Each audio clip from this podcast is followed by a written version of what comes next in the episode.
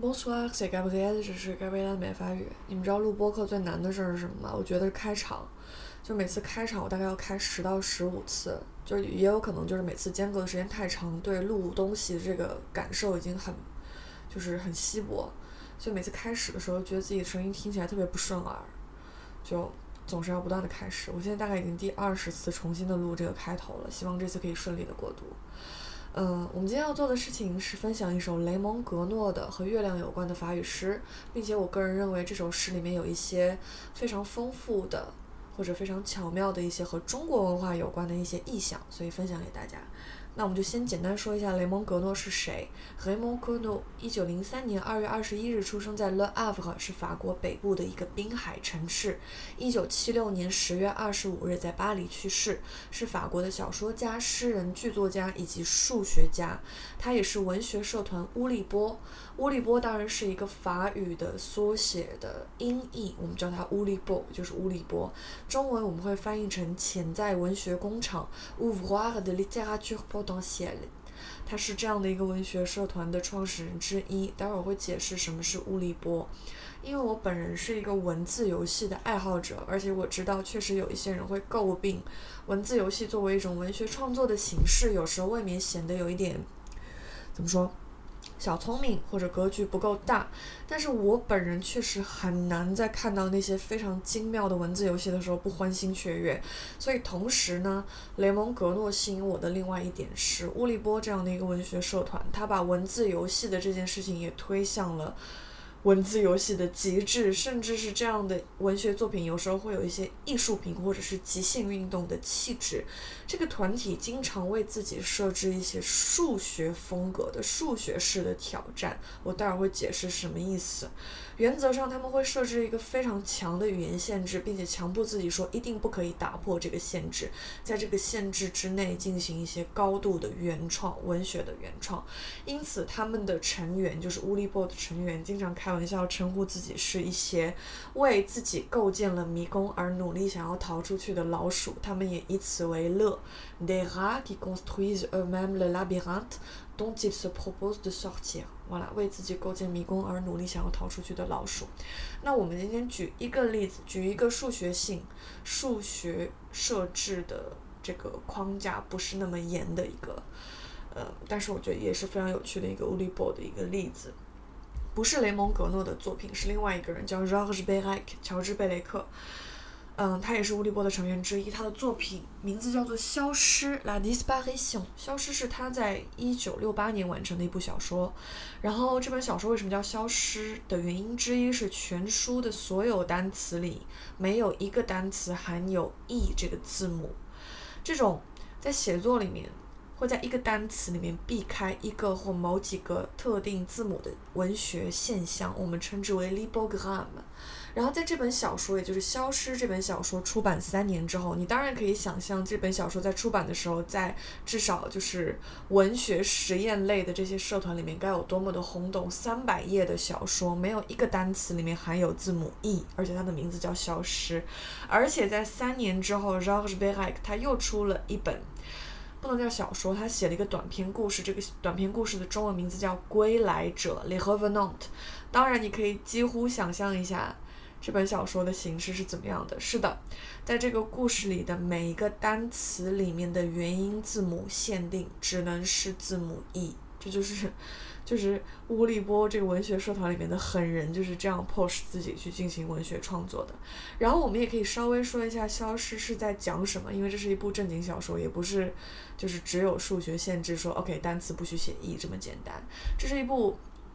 就对不起，这是一部正经小说，它讲的是一个叫奥栋的一个年轻人的故事。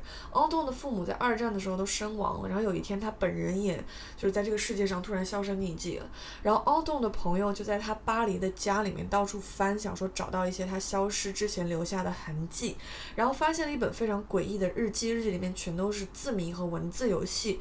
然后奥栋的朋友们就开始解谜，试图找到自己朋友的下落的一些线索。当他们解谜的时候，解出一个各个谜题的时候，他们这些朋友也逐渐一个一个的在消失。所以你会发现，不管是作品中人物的消失，还是文字中字母 e 的消失，对于 Georges Beyrac 来说，都是双重的消失，形式上的和内容上的。并且对于 Georges Perec 本人来说，这个作品还有另外一层含义，就是缅怀自己在二战集中营中失去生命的母亲。而字母 E 对他来说，在法语的六个元音字母中，也被认为是最基础、最必不可少的。所以你会发现，乌利波当然他的外在是给自己设置高难度的语言形式的限制，但是它的内核也是有一种表达在里面的。当两者结合起来，也就是高难度的形式。限制被打破，但是故事的内容依旧被保留的时候，你会发现留下的就是一个非常非常令人惊叹、超乎想象，甚至超越人类基础写作能力的一个艺术品。而你每次看到这样的作品的时候，其实至少我都会一声一声的狂起鸡皮疙瘩，就是一个非常非常厉害的一个文学组织这样子。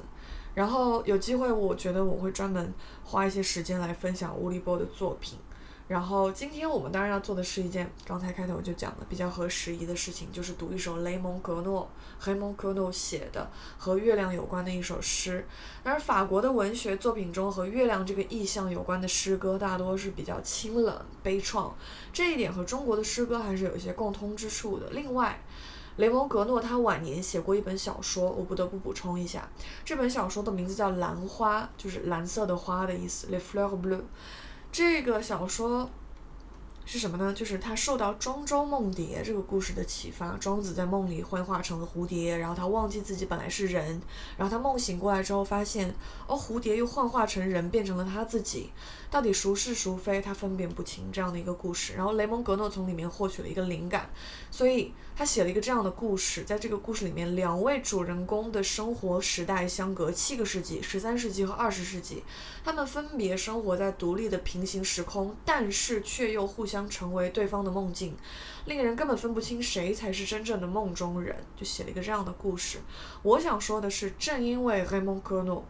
也对中国文化肯定是有一些基础的了解的，也可以解释我们今天要分享的这首诗歌中和月亮有关的这首诗歌中，有时候会出现一些意象。你该你待会儿可以听听看，是我们中国人应该会觉得非常熟悉的。然后我可能现在解释的这个原因就是为什么。然后我们现在来分享这首诗和我自己分享的一个，那呢和我自己翻译的一个呃中文的版本。然后也提前祝大家中秋快乐，不觉孤单。La lune, Raymond Queneau. Sur la lune de Les Cahiers, on voit un bonhomme. Il porte sur son dos un fagot de gros bois. Ça doit être bien lourd, car il n'avance pas. Il est là chaque mois, bûcheron d'autrefois. Sur la lune de Néon, on voit un astronaute. Il porte sur son dos la fusée du retour. Il est déjà parti.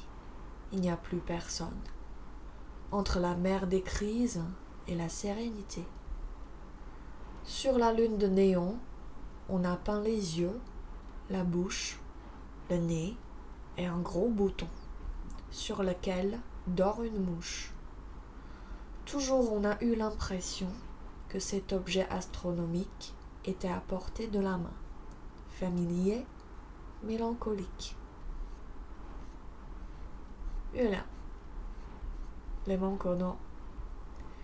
在凝固的牛奶般的月面上，有一个小人儿，他正背在肩上一大捆粗粝的柴。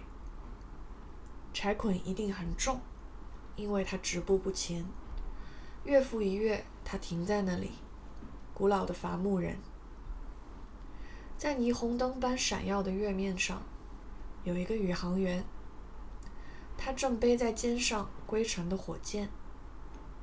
宇航员早已启程，月球上空无一人，在威海与沉海之间，在霓虹灯般闪耀的月面上，画上了眼睛、嘴巴、鼻子和一个大疙瘩。一只苍蝇停在上面。